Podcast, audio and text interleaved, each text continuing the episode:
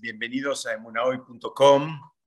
Hoy voy a decir la verdad, bienvenidos todos ustedes que están ahí conectados, porque acá estoy en Olleros, pero estoy solito hoy, parece que la lluvia hizo que, que, que arruguen, así que Baruch Hashem tenemos esta tecnología que nos permite seguir estudiando, aunque haga frío, llueva, o estemos de viaje lejos, como están Laura y Claudio, Baruch Hashem, mil veces que tenemos esta posibilidad de seguir estudiando Torah aún cuando uno está de viaje.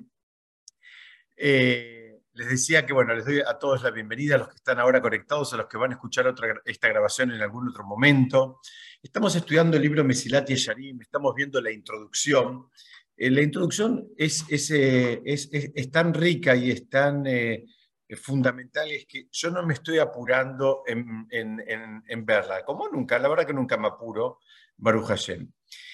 Vamos a refrescar algunas cosas que estudiamos la semana que pasada y también vamos a entrar, eh, digamos, en, algunos conceptos nuevos que no llegamos a ver la semana pasada. La semana pasada vimos como el, autor, el, el Rab Luchato, él mismo eh, advierte y aclara y dice que eh, el lector no va a encontrar grandes novedades en este libro, que va a encontrar conceptos que lo más probablemente ya conozca, pero que justamente lo que tiene de bueno es la estructura que, y, digamos, y, el hecho de que estén todos puestos al servicio, digamos, del lector de manera unificada. Pero él aclara que son cosas que ya posiblemente sepamos. Em, después, él eh, también aclaró, vimos la semana pasada, esta idea de que para maximizar el beneficio de este, de este material, la idea no es leerlo una, leerlo una sola vez, o en este caso estudiarlo juntos, escucharlo una sola vez, sino volver sobre el material a partir de que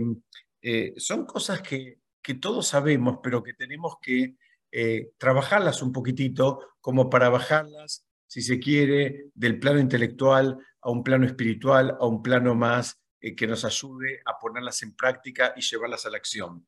Entonces, repasamos. No hay grandes novedades, esto atraviesa a todo el libro, son conceptos en, su mayoría conocidos y estudiados, pero tiene un beneficio eh, eh, el, hecho de estudiarlos y repasarlos sistemáticamente como para ayudarnos a, ponerlo en práctica. ¿no?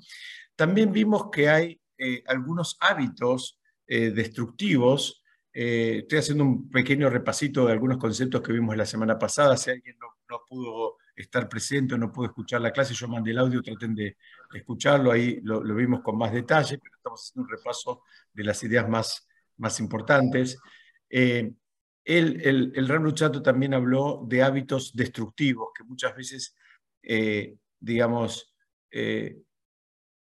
hacemos las mitzvot Baruch Hashem, las hacemos, pero no, tenemos registro o ni siquiera tenemos conciencia del impacto de ellas y por lo tanto no le damos, eh, digamos, la trascendencia que tienen. Entonces, terminamos haciendo las cosas de una manera mecánica, de una manera em, eh, rutinaria, donde le falta un poco de sangre, le falta un poco de vida a las mitzvot que hacemos. Eso es un riesgo muy grande, porque eso no es lo que Hashem nos está pidiendo.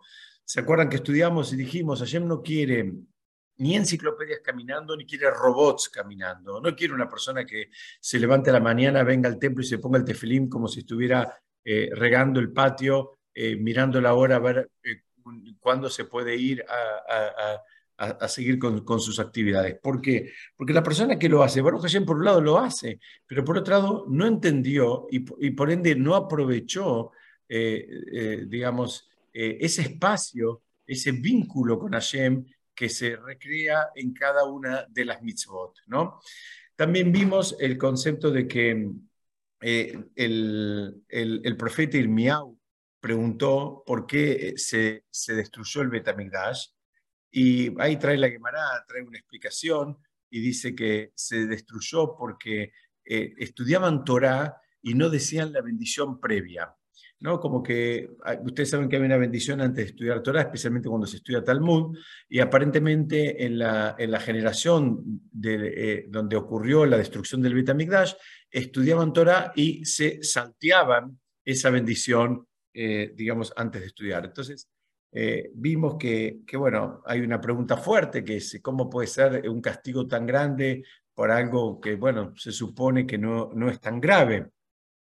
Y explicamos que en realidad no era el hecho de saltearse la bendición el problema, era que estaban estudiando con una aproximación que era diametralmente opuesta a la que se nos pide que, tengamos cuando nos acercamos a la sabiduría de la Torá. Ellos tenían una aproximación como si estuvieran estudiando otra disciplina, como si estuvieran estudiando, no sé, historia, historia del arte, música, arquitectura cualquier otra disciplina.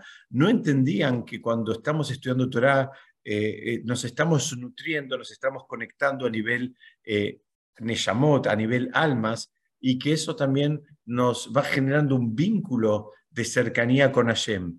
No es, el estudio de Torah es muy distinto al estudio de cualquier otra disciplina. En algunas cosas tiene las mismas reglas, que significa, hace falta estudiar, hace falta repasar, cada uno tiene sus, sus métodos, hay quien hace un resumen, hay quien lo subraya, hay quien lo repite, hay quien toma nota, en fin, cada uno tiene que incorporar los métodos que le, posiblemente le hayan servido en otras disciplinas e incorporarlos también en el mundo de la Torá en eso son, son comunes. En lo que no son comunes, digamos, las demás disciplinas y la Torah, es que acá estamos hablando algo que en definitiva nos debería servir para acercarnos a Shem.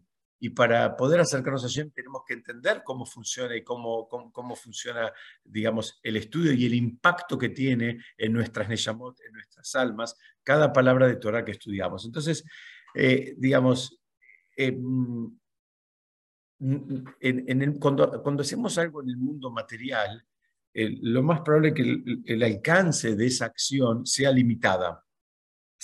¿Por qué? Porque es en el mundo material. En el mundo material las cosas cambian y cambian permanentemente. Ahora, lo que hacemos en el mundo espiritual y el estudio es por, por excelencia una actividad que es, se considera del mundo espiritual, aunque tengamos un libro en la mano y aunque tomemos nota, que es algo bien físico, pero tiene una, una, connotación eh, eterna e invalorable. Es muy distinto a todo lo que hacemos en el mundo material. Entonces, el, concepto es que hay que empezar a aprender a valorar, eh, digamos, todos los movimientos en esa dirección que nos van eh, poniendo ladrillo sobre ladrillo en una construcción espiritual que es eterna. Es absolutamente distinto al estudio de cualquier otra disciplina que conocemos. Y después empezamos a ver algo que voy a decir ahora, pero ahora lo vamos a empezar a desarrollar más. Hasta acá fue un poquito el repaso de algunas ideas que vimos la semana pasada el, autor, el Ramjal, el Rab Jaim Luchato, Moshe Jaim Luchato, él trae que eh, él, hace como un diagnóstico, ¿no? Fíjense qué interesante, un diagnóstico hecho hace 200 y pico de años, 250 años más o menos, números redondos, y es eh, muy eh, vigente. Él dice así, dice, hay personas que, vamos a traducirlo en nuestras palabras, como que les da la cabeza. Entonces, eh, ¿qué pasa? Si le da la cabeza, le van a dedicar mucho tiempo al estudio, al estudio de Torah, y con eso no hay ningún problema. Después cada uno va a estudiar, ustedes saben que cada uno tiene una, una cierta atracción eh, con un área distinta de la Torah.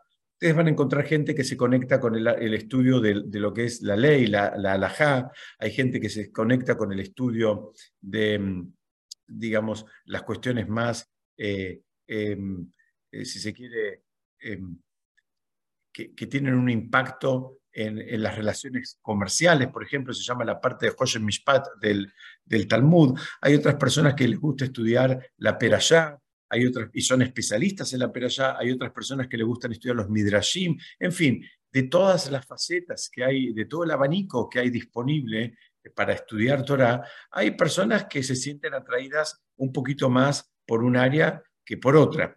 Es decir, todos deberíamos estudiar todo, pero en definitiva en algún momento terminamos, entre comillas, especializándonos en un área. Y el, y Ramjal dice, bueno, hay gente que estudia y hay áreas de la Torah que también tienen, entre comillas, de vuelta, perdón la, redundancia, pero tienen mejor prensa, tienen mejor fama. Hay cuestiones que eh, ser un especialista en Torah y temas médicos es, un, es, es, eh, es, eh, supuestamente es como tiene un cierto nivel. Ser especialista en Torah y temas eh, de Shalom Bait y de familia también tiene un nivel. Ser especialista en temas de negocios tiene un nivel muy importante y en temas de divorcios también. Entonces, dice el, el, el, autor, dice, mira, vas a encontrar que la gente que realmente le da la cabeza se van y, y se mete en el mundo de Torah, van a ir eligiendo hay algunos de estas, algunas de estas áreas y van a profundizar en ellas porque, bueno, se van a concentrar en esa, en, esa parte. También va a haber gente que también les da la cabeza a Baruch Hashem y se van a concentrar en otras áreas de la sabiduría que no tienen que ver con la Torah. Estudiarán astronomía, o estudiarán ingeniería, o estudiarán medicina, o, o cualquier otra área que se les ocurra. Entonces, en el diagnóstico que él hace es que Hay un estudio que debe ser hecho también, y es al cual nos estamos dedicando nosotros ahora, Baruch Hashem, que tiene que ver con el perfeccionamiento de la persona para a su vez perfeccionar el servicio divino, perfeccionar el vínculo principalmente con Hashem y por ende también el vínculo con las demás personas. Y este es un área donde, ¿qué pasa? A los que les dio más la cabeza, ya eh, digamos esto es algo histórico, se dedicaron siempre a otras áreas que tenían mejor prensa. Y a veces los que se terminaban metiendo en esta disciplina, ¿qué les pasaba? Se encontraban con dos problemas. Por un lado, eh, déjenmelo decirlo de una manera un poco tosca, pero por un lado, no, no les daba la cabeza. ¿Por qué? Porque esto no es un tema menor, no es un tema que requiera menos intelectualmente que ser un especialista en, eh, en Torah y medicina, por dar un ejemplo. Es un tema que es muy profundo y requiere, eh, digamos, mucha eh, dedicación y mucho refinamiento como para entender cómo funciona este, este trabajo de buscar la perfección en el vínculo con Hashem y en el vínculo, con las personas. Entonces, ¿qué pasaba? Las personas que se metían en este área no eran, si se quiere, las más brillantes, por un lado, y por otro lado, al no tener ese ejercicio de estudio que hace falta la misma profundidad que hace falta por otras disciplinas, los resultados terminaban siendo mucho más pobres. ¿Se entiende? Porque teníamos dos contras.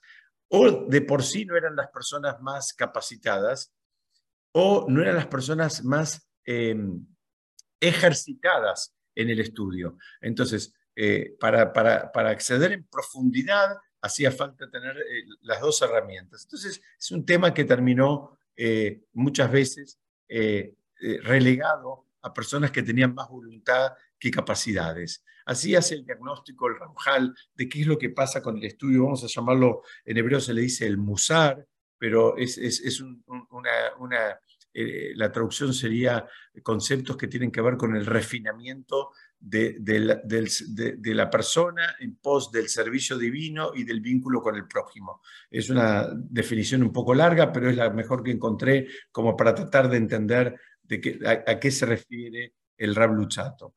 Entonces, nosotros algunas cosas ya vimos, inclusive, que, eh, eh, por ejemplo, el, Talmud trae en el Tratado de Berajot, que eh, el propósito de la sabiduría es llegar al arrepentimiento y a las buenas acciones. ¿Qué significa? El judaísmo no valora la sabiduría porque sí para el aplauso. Eh, eso tiene un objetivo, te tiene que servir para algo, ¿no? Te tiene que terminar ayudándote a construirte como mejor persona y, te, debe ayudar también para construir mejores vínculos. La sabiduría en sí misma no es, no es un objetivo de la Torah, no es un objetivo para nada. Es más, vimos en Pirkei Avot juntos, no, mm, si no se acuerdan no se sientan mal porque lo vimos hace un par de años, pero hay, eh, eh, hay una Mishnah en el capítulo 3 que dice, todo aquel cuya sabiduría es mayor que sus buenas acciones, su sabiduría no perdurará. Porque porque la idea no es que, digamos, acumules eh, información o acumules conocimiento, eh, mm, digamos, porque sí, sino que la idea es justamente que, que, sí, que desarrolles la sabiduría, pero que esa sabiduría te lleve a la acción, te lleve a que hagas cosas con esa sabiduría. No es un concepto de, digamos, intelectual, de saber más y entender más. Ese saber más y ese entender más debería llevarte a la acción y hacer más en relación al prójimo y en relación a tu propio vínculo con Hashem. Esto también es un concepto muy importante porque en otras disciplinas hay un, digamos, una valoración del conocimiento. Acá, si el conocimiento no nos termina llevando a la acción, primero no nos sirvió para nada, no nos sirvió en absoluto para nada. Al contrario, vamos a tener que dar cuentas de ese conocimiento que teníamos y que no lo pudimos poner en práctica, no lo llevamos a la acción. No tuvo un impacto positivo ni en nuestras vidas ni en la vida de las personas que nos, nos rodean. Terminaba siendo algo meramente intelectual y esto también es un concepto sumamente importante que va a atravesar todo el libro y que es algo que, digamos, la, la, Torah va por un camino totalmente distinto al camino, digamos, del mundo secular. Eh, y hay un, matiz también muy interesante, que es que nadie puede considerarse, desde el punto de vista de la Torah, estamos hablando ahora, ¿no? Nadie se puede considerar un sabio sin dominar fluidamente todos estos conceptos que vamos a estudiar en este libro. ¿Por qué? Porque, eh, eh, por un lado, ¿qué pasa? Por, ¿Por qué muchas veces no se dominan estos conceptos? Bueno, porque no se le dedica el tiempo porque son conceptos supuestamente sabidos, son conceptos conocidos, son conceptos eh, obvios para todo el mundo. Entonces, no se siente la necesidad de dedicarle tiempo, ¿no? Todos tenemos esa idea de que, de que somos buenas personas y de que, hay que ser buena persona. A mí, mucha gente, especialmente en mi interacción eh, comercial, muchos yudim me dicen, no, yo no soy religioso, pero soy buena persona. Yo, en general, eh, no contesto, pero si tuviera que contestar, le pediría la definición de buena persona. ¿Qué es lo que él entiende por buena persona? Porque les puedo asegurar que la definición de la calle de, ser buena persona está muy, muy, muy, muy, muy distante de la definición de la Torah de lo que es ser buena persona, que es justamente lo que estamos estudiando ahora. Entonces, repasamos. El esquema es el siguiente. Al que le da la cabeza, y está preparado para estudiar en profundidad porque tiene el, digamos, viene ejercitando ese estudio, eh, piensa que dedicarle, a, dedicarle tiempo y esfuerzo, eh, mm, digamos, o, piensa que vale la pena eh, administrar y dedicarle su tiempo y su esfuerzo a otras áreas de la Torah y no a estas. Entonces el Rab, el Rab Luchato dice, bueno, acá estamos en un, en, un problema, porque si a los que le dan la cabeza y tienen el método no lo hacen, y los que lo terminan haciendo muchas veces son los que no tienen el método y no les da la cabeza, bueno, ahora entendemos por qué el mundo está como está. Así dice él, fíjense qué interesante, dice, porque gente que este, no, no, no, no, no, digamos, no, no, no tiene las herramientas como para hacer el recorrido. Vamos a avanzar un poquitito. Entonces, este, eh,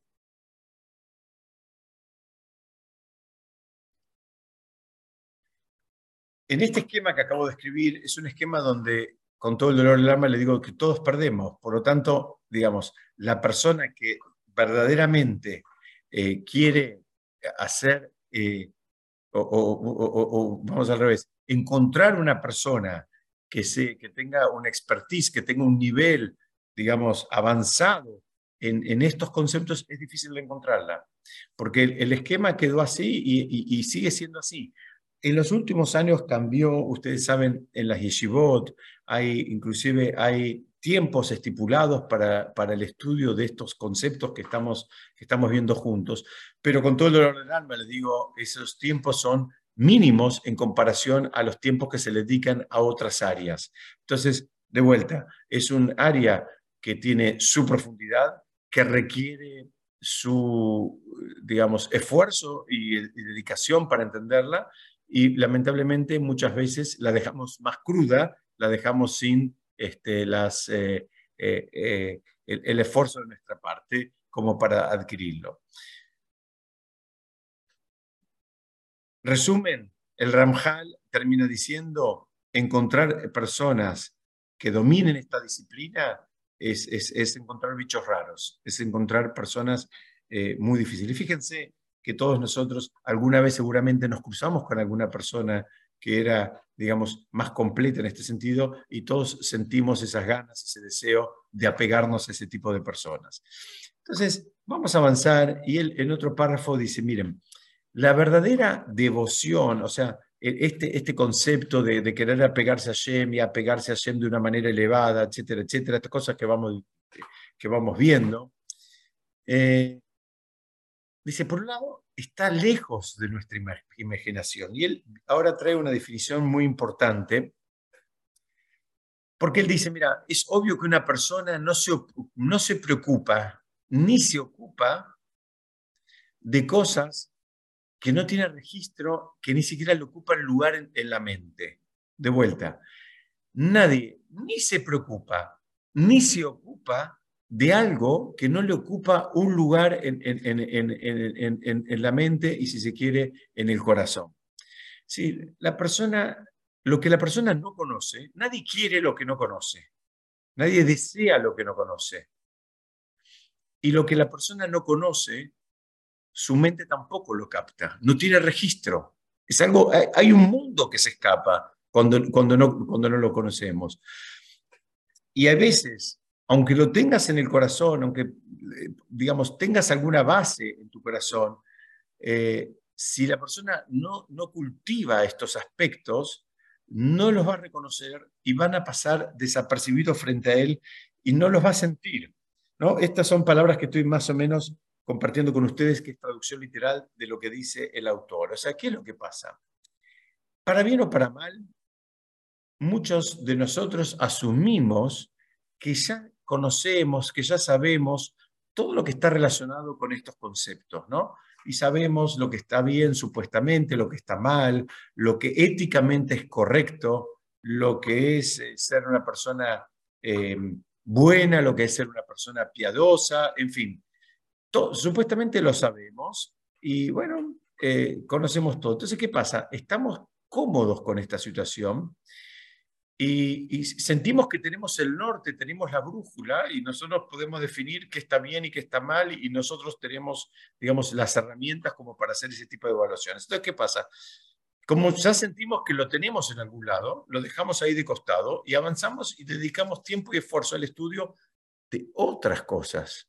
Pero a esto no, porque nos parece una obviedad.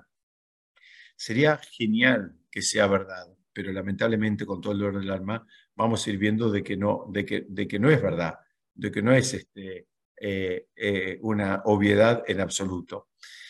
Entonces, ¿de qué está hablando?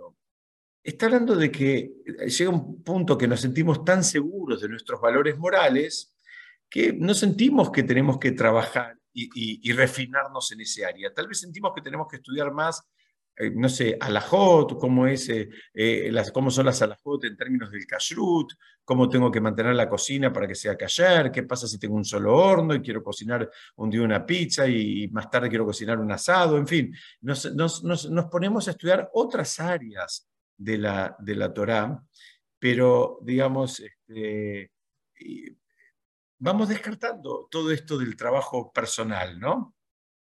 Y acá viene otra, otra noticia que algo también insinuamos la semana pasada.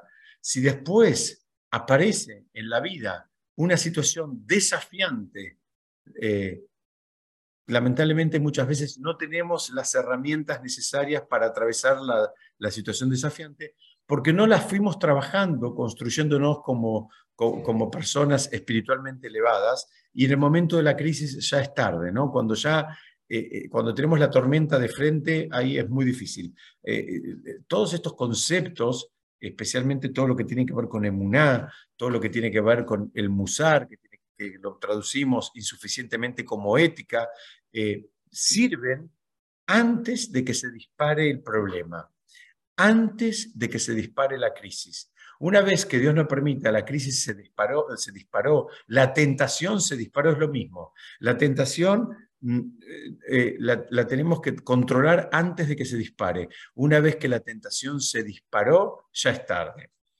Yo quiero compartir con ustedes una historia que trae el Talmud en el Tratado Berajot, en la página 18, que cuenta de un señor, de un rab, el padre del, del rab Shmuel, que la Gemara lo llama Abu de Shmuel, que quiere decir en arameo, quiere decir el padre de Shmuel, que era conocido por ser una persona muy piadosa, muy buena, muy confiable. Y era tan así que le daban a él, él tenía la responsabilidad de administrar los fondos, que nunca sepamos, de los huérfanos. ¿no? Había muchas veces, lamentablemente, padres que fallecían y entonces había generalmente rabanim que se ocupaban de administrar el dinero de esa herencia hasta que los, los, los, los, chicos, los huérfanos, eh, bueno, tuvieran ya eh, mayoría de edad y, pudieran, eh, y, y, puedan administrar los fondos por sí mismos. Este rab se dedicaba a eso. Él cuidaba los fondos, los administraba, le iba dando, le iba dando, digamos, de acuerdo a las necesidades a cada uno, pero, digamos, este, eh, lo hacía con mucha devoción y con mucha, digamos, santidad y mucha, eh, si se quiere acá la palabra kashrut, ¿no? en el sentido de que nadie dudaba de su integridad y de la forma en que administraba el dinero. Ahora, ¿qué pasó? Un día el padre, que era el que hacía esta tarea, falleció.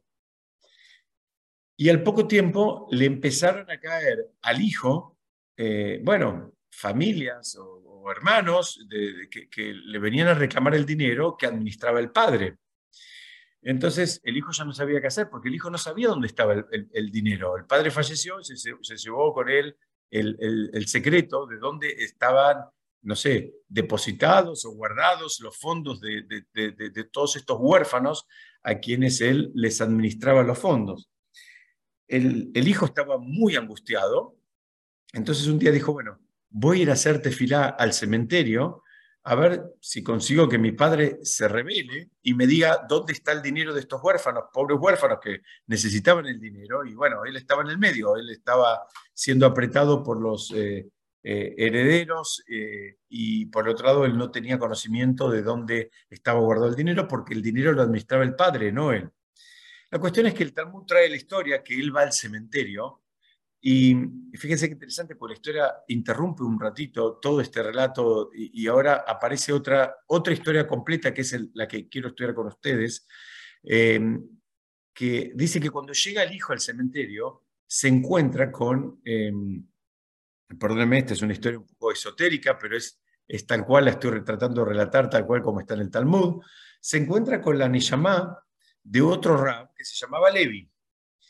Y él le dice, pero que había fallecido un tiempo antes, que no solo era un rab importante, había sido el Rosh Yeshiva, director de la Academia de Estudios, en fin. Luego él le dice, pero vos, ¿qué haces acá? Dice, vos supuestamente tenés que estar en el Ganeden, ¿qué haces acá? Y él le dice, mira, estoy, em, estoy, eh, estoy dando vueltas, todavía no me dejan entrar al Ganeden. Entonces él, le pregunta, ¿por qué? ¿Por qué no, no, no, no entrar al Ganeden? Y entonces este, dices, este señor Shmuel le dice, mira, si hay alguien que tenía el pasaporte con todas las visas como para entrar al Ganeden, eras vos. Vos eras una persona piadosa, eras un estudioso, eras un líder, fuiste director de una yeshiva muchos años, enseñaste, formaste un montón de alumnos. Si había uno que debería entrar, digamos, por el, el trámite rápido, eras vos al Ganeden. Eh, no entiendo cómo es que estás todavía acá eh, un poco eh, eh, digamos, sin, sin, sin haber sido asignado tu destino final.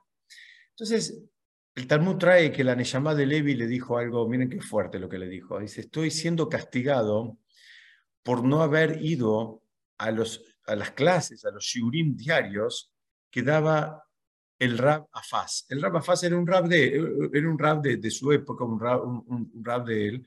Y, y, bueno, que el, digamos, estoy siendo castigado y como yo durante siete años no fui a los shurim del Rabafaz, eh, bueno, él se ofendía por mi ausencia y entonces estoy siendo castigado y, mi ingreso al Ganeden está siendo demorado por siete años y, son, eh, eh, es por eso que vos me ves acá como que él estaba, digamos, sin, como, como decía la canción, no soy de aquí ni soy de allá. Es decir, ya estaba en el mundo de las Neyamot, pero no podía entrar al, lugar más elevado, al lugar más apetecible. ¿Por qué? Por, por, esta, por esta situación. Entonces, la pregunta que hay acá es, ¿qué es lo que pasó acá? Porque, digamos, ¿qué es lo que estaba mal en que este, este Rab Shmuel no haya, eh, eh, digamos, ido, no haya atendido eh, las clases que daba el otro Rab que se llamaba Faz? O sea, porque hay un concepto que también es muy importante y es, y es, es justamente estudiar Torah de distintas personas ¿Por qué? Porque cada persona tiene una impronta, tiene un estilo, tiene una manera, una lectura de la Torah. Y entonces dice, cuando la persona eh, estudia con maestros variados, y si es posible, inclusive temas variados, sus perspectivas se expanden, su mirada de, la Torah eh, empieza a ser mucho más este, ancha. ¿Por qué? Porque, bueno, tiene una, una, mirada que recibió de, de, un, de un rabo, de un moré que, que, tiene un estilo, pero después le sumó la del otro, y después le sumó la de un tercero, la de un cuarto. En definitiva, él va a terminar formando, si Dios quiere, la propia, que lo más probable es que sea una combinación de todo lo que él recibió. Entonces, ese es un estilo que la Torá invita a que hagamos. Nada, en ningún lugar van a escuchar que alguien diga, mira, estudias Torah solamente con un, con, un maestro. Al contrario, si, si tenés la posibilidad de alternar, además de que refresca, recrea un poco, cambia un poco el estilo, hay veces hay, hay, este, eh, hay momentos que la persona siente como un, vamos a decirle, como un agotamiento, entonces está bueno eh, a veces cambiar el tema y cambiar el, el, moré, y eso también refresca un poco eh, las ganas de, seguir estudiando. Entonces, por un lado vemos que si, Shmuel, era un Jajam, si Shmuel no iba al Shiur del Rabafaz, no era porque se quedaba este, jugando eh, a la PlayStation. Era, estaba, seguramente eligió hacer otra actividad también vinculada con el mundo de Torah y Mitzvot. Inclusive sabemos que una, estudiamos en Pirkei que una enseñanza adicional una palabra de Torah que uno pueda recibir de alguien eh, tiene también un valor eh, incalculable. Y lo vimos en Pirkeabot cuando eh, David, de la relación de David y Agitofel, donde él lo llamó su maestro, su guía, su mentor, aunque solamente había recibido dos enseñanzas de Agitofel. No lo vimos cuando estudiamos Pirkeabot, no me quiero meter ahora de vuelta con eso. O sea, lo que estoy viendo acá es que el estudio es importante, el estudio variado es importante y eh, digamos, eh, es tan importante que fíjese que quedó grabado para la eternidad en la Mishnah de Pirkei Avot, que David aprendió dos enseñanzas de esta, de, esta persona. Entonces, en un principio parecería que nos está llevando esta, esta, esta este, este, esta parte del Talmud, nos está llevando a, a, sospechar que el problema acá fue lo que se llama en hebreo el Bitul Torah, que no se haya estudiado, que, se, que había un espacio para estudiar Torah y que se anuló. Entonces, aparentemente el problema era que eh, eh, eh, Levi, digo bien, Levi, que es esta, esta que le está contando al Rashmuel que no pudo entrar al Ganeden, debió esforzarse más para aprovechar sus chances y aprender algo más del Rab Afaz. Aparentemente ese es el problema. Pero no, no lo es, no pasa por ahí. ¿Por qué? Porque, o sea, alguien podría pensar, bueno, el problema es que teniendo las chances de ir a una clase, no fue. ¿Por qué no es ese el problema? Porque si no lo hubiese dicho. Él no dice, estoy siendo castigado por, haber, eh, por no haber estudiado más Torah. Él dice, estoy siendo castigado por no haber ido a las clases del Rab Afaz y a él le molestaba. Entonces, los comentaristas que analizan este pasaje del Talmud, que es un pasaje bastante, bastante cerradito, nos, nos, nos traen un poco de luz y nos dicen, mira, el problema acá es otro. No hay un problema de no aprovechar el tiempo de estudio de Torah disponible con un maestro elevado. No ese es el problema, porque si no lo hubiese dicho directamente el Talmud. y el problema es, es, es, mucho más sutil.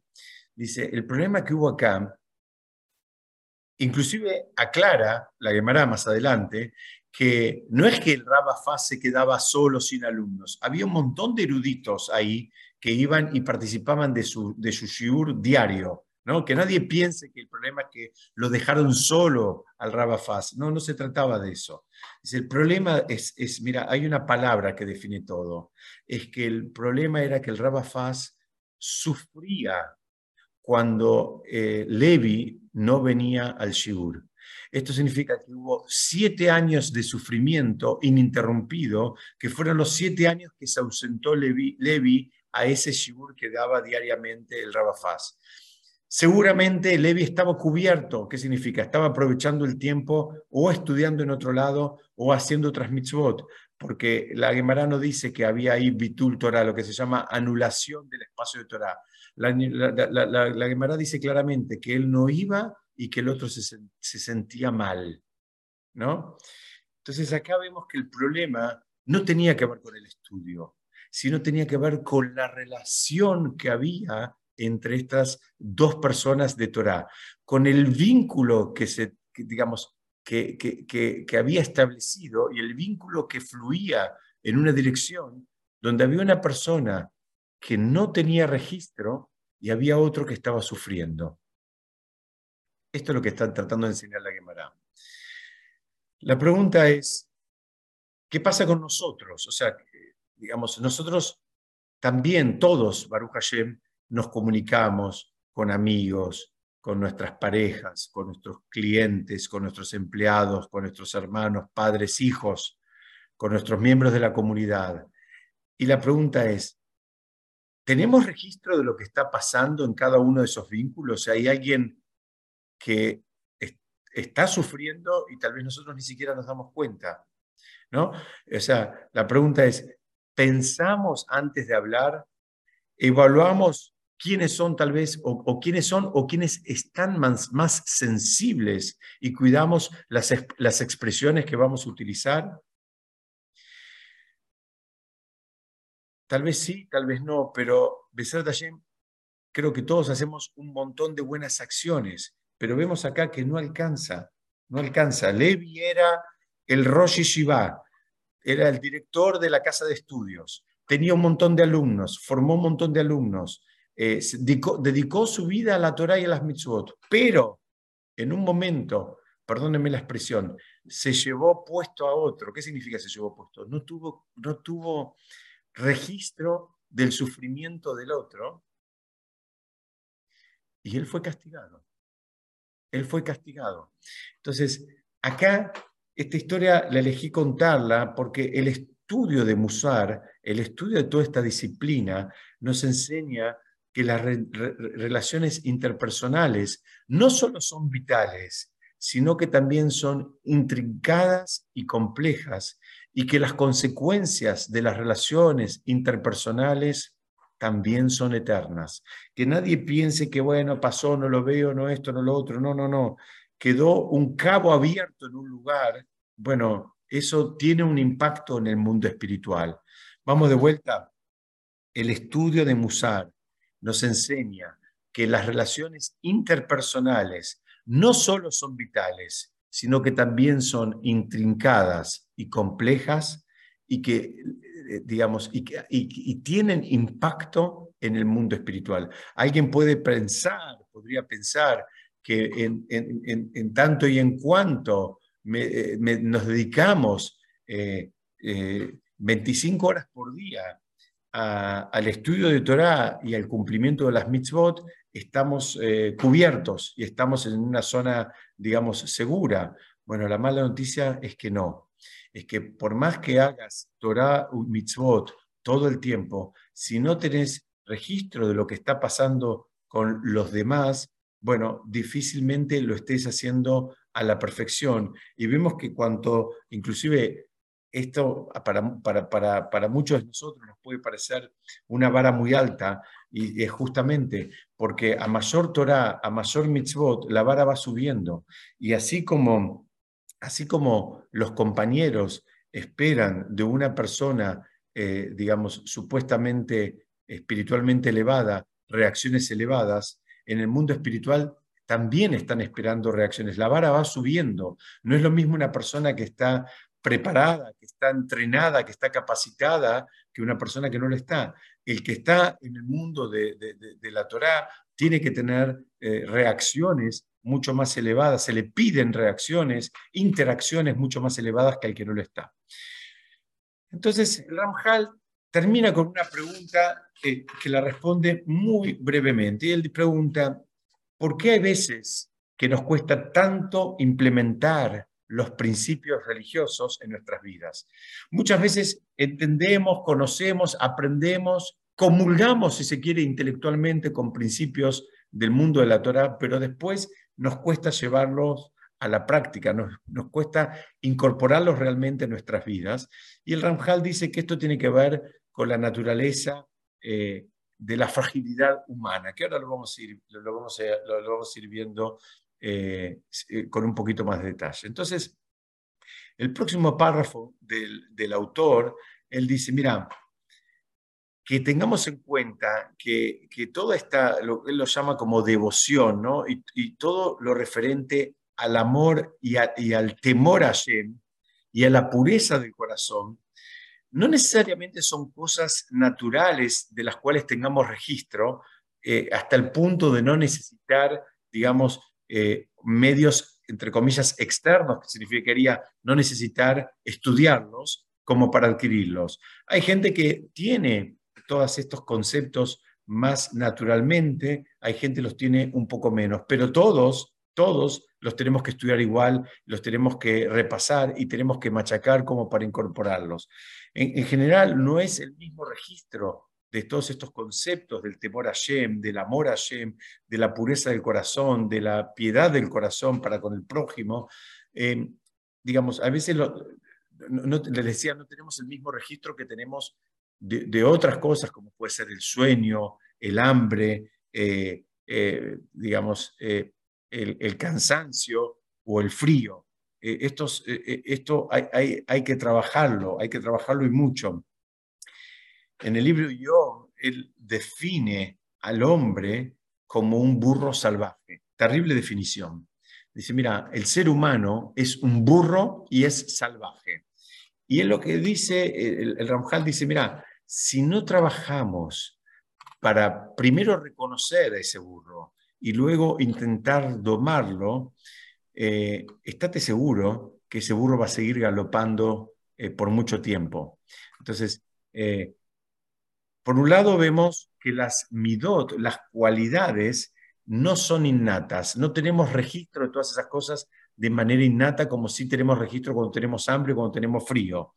Entonces hay que trabajarlas para adquirirlas.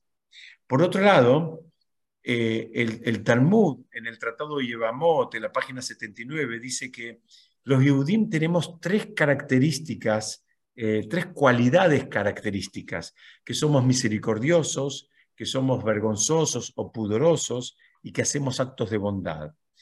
Eh, y, no solo eso, sino que vemos que hay muchas personas que todos nosotros conocemos que vienen de fábrica con, con, con, estas con estas, eh, digamos, con estas buenas midot, con estas buenas cualidades, ya si se quiere, eh, incorporadas. Hay otros que las tenemos que trabajar más e incorporarlas. Hay otros que naturalmente son personas así temerosas del, del, ¿no? temerosas del cielo, eh, tienen esa emoción del amor al prójimo, del amor al cielo. O sea, hay gente que naturalmente, aparentemente, viene con, con, mejores, digamos, eh, cargamentos. Entonces la pregunta es, ¿cómo se reconcilian? Por un lado decimos que eh, el Ramjal dice que no son innatas y que hay que trabajarlas para adquirirlas. Por el otro lado hay una Gemara que dice que hay algunas de esas midot que sí bien, las, tenemos y que hay personas que las tenemos, que, que las tienen, vamos a decir, más eh, desarrolladas que otros, pero las recibieron de fábrica.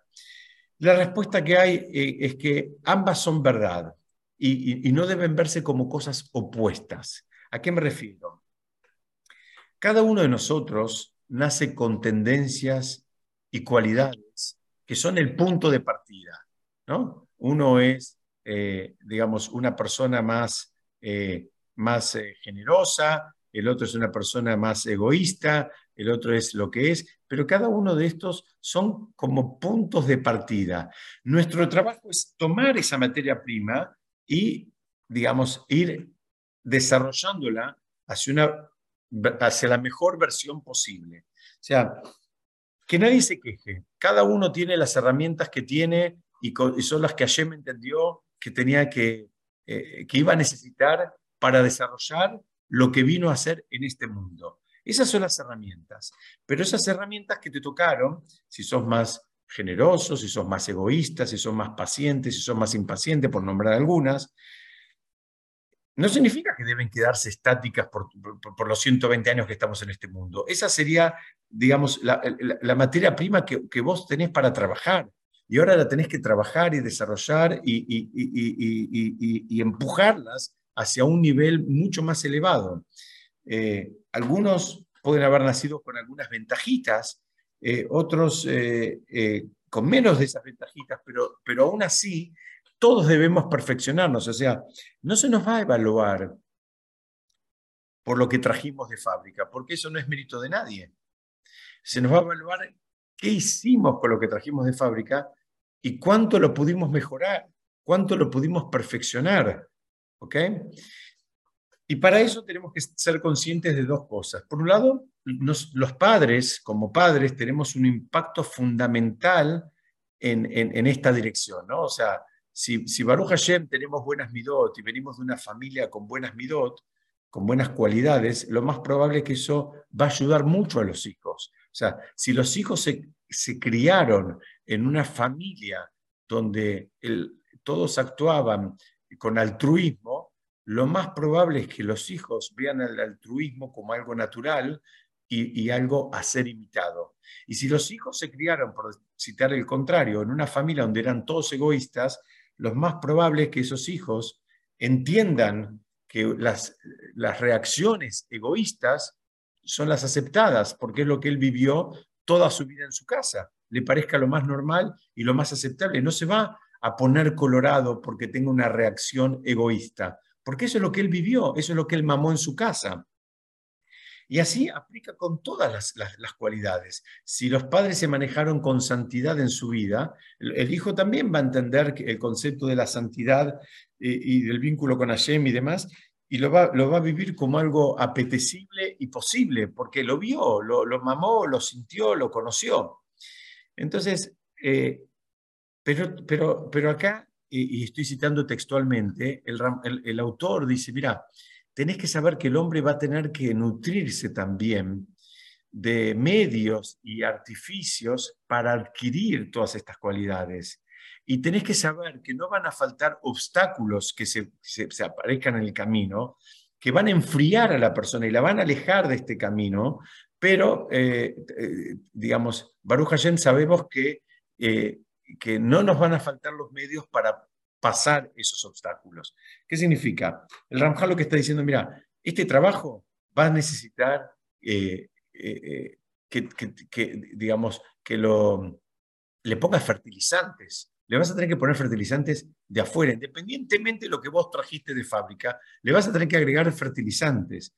Y bueno, a veces esos fertilizantes van a generar suyos y van a generar cosas, te van a sacar y bueno, vos vas a tener las herramientas para ir pasando por encima de, este, de todos esos desafíos. Entonces, acá vamos a resumir un poco. Más allá del nivel que traigamos de fábrica, cualquiera este sea, puede ser un nivel bajo, puede ser un nivel intermedio, puede ser un nivel alto o ideal, en todo lo que tenga que ver con las cualidades eh, de la persona. Me refiero, para dar ejemplos, no sé, generosidad, egoísmo, eh, amistad, em, eh, temor al, cielo, amor, cualquiera de estas cualidades que, estoy, que, estoy, nombrando y las que se les puedan ocurrir a ustedes. Cada uno de nosotros viene con mm, distintos niveles en, cada una de ellas. Independientemente de, cuál sea el nivel,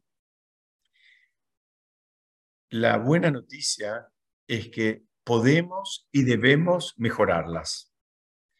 Tenemos la responsabilidad de trabajar para mejorarlas. Y para eso hacen falta dos cosas. Por un lado, tener conciencia de dónde estamos, ser honestos, ¿no? Ser honestos y decir, bueno, eh, tengo que mejorar esto, eh, eh, me está faltando, ¿no? Porque si creemos que ya llegamos, estamos en el horno. La persona que cree que ya no necesita mejorar en nada, bueno, está realmente en un problema. Entonces, el primer, el primer requisito es ser honestos y tener conciencia de, del trabajo a realizar. Y el, segundo requisito es hacer el trabajo, que es un trabajo duro, es un trabajo que es difícil, es, es difícil, hay que ir eh, capa sobre capa, hay que ir machacando. ¿Por qué? Porque cada día trae nuevos desafíos y, y, y, esos desafíos a veces eh, no nos alcanzan las herramientas que tenemos para pasarlos. Entonces necesitamos lo que se llama en hebreo siata dishmaya, bueno, en, arameo, perdón, eh, se dice siata dishmaya, que significa asistencia divina, asistencia del, del. La buena noticia de vuelta es que si nos esforzamos realmente, siempre vamos a contar con esa asistencia divina para pasar esos desafíos que, van, que van surgiendo. Entonces, para refinar las midot, para refinar las cualidades, definitivamente hay que estudiar este tipo de material, este tipo de libros de Musar, sin lo cual no sabremos a ciencia cierta reconocer lo bueno de lo malo. Creemos que podemos, todos creemos que podemos reconocer qué es bueno y qué es malo, y todos creemos que sabemos lo que es bueno para nosotros y lo que Dios nos permita es malo para nosotros. La mala noticia es que en la mayoría de las veces nos equivocamos. La mayoría de las veces no tenemos claro qué es lo bueno y qué es lo malo, ni siquiera para nosotros mismos y menos para nuestros hijos. Entonces, de vuelta, van a aparecer obstáculos. Bueno, a lo largo del libro, el, modus operandi de estos obstáculos van a ser analizados en detalle, pero la buena noticia, por lo menos así a nivel introducción, es que eh, eh, para pasar esos obstáculos este, hay, eh, hace falta una asistencia del cielo, una asistencia del Shamaim, y que a la persona que los está trabajando, a la persona que está trabajando estas cualidades, eh, se le brinda esa asistencia del Shamaim como para que pueda pasar esos obstáculos. Eh, yo hoy quisiera parar acá, quiero dejar un espacio, creo que vimos un montón de material, no sé si alguien quiere hacer alguna pregunta, algún comentario,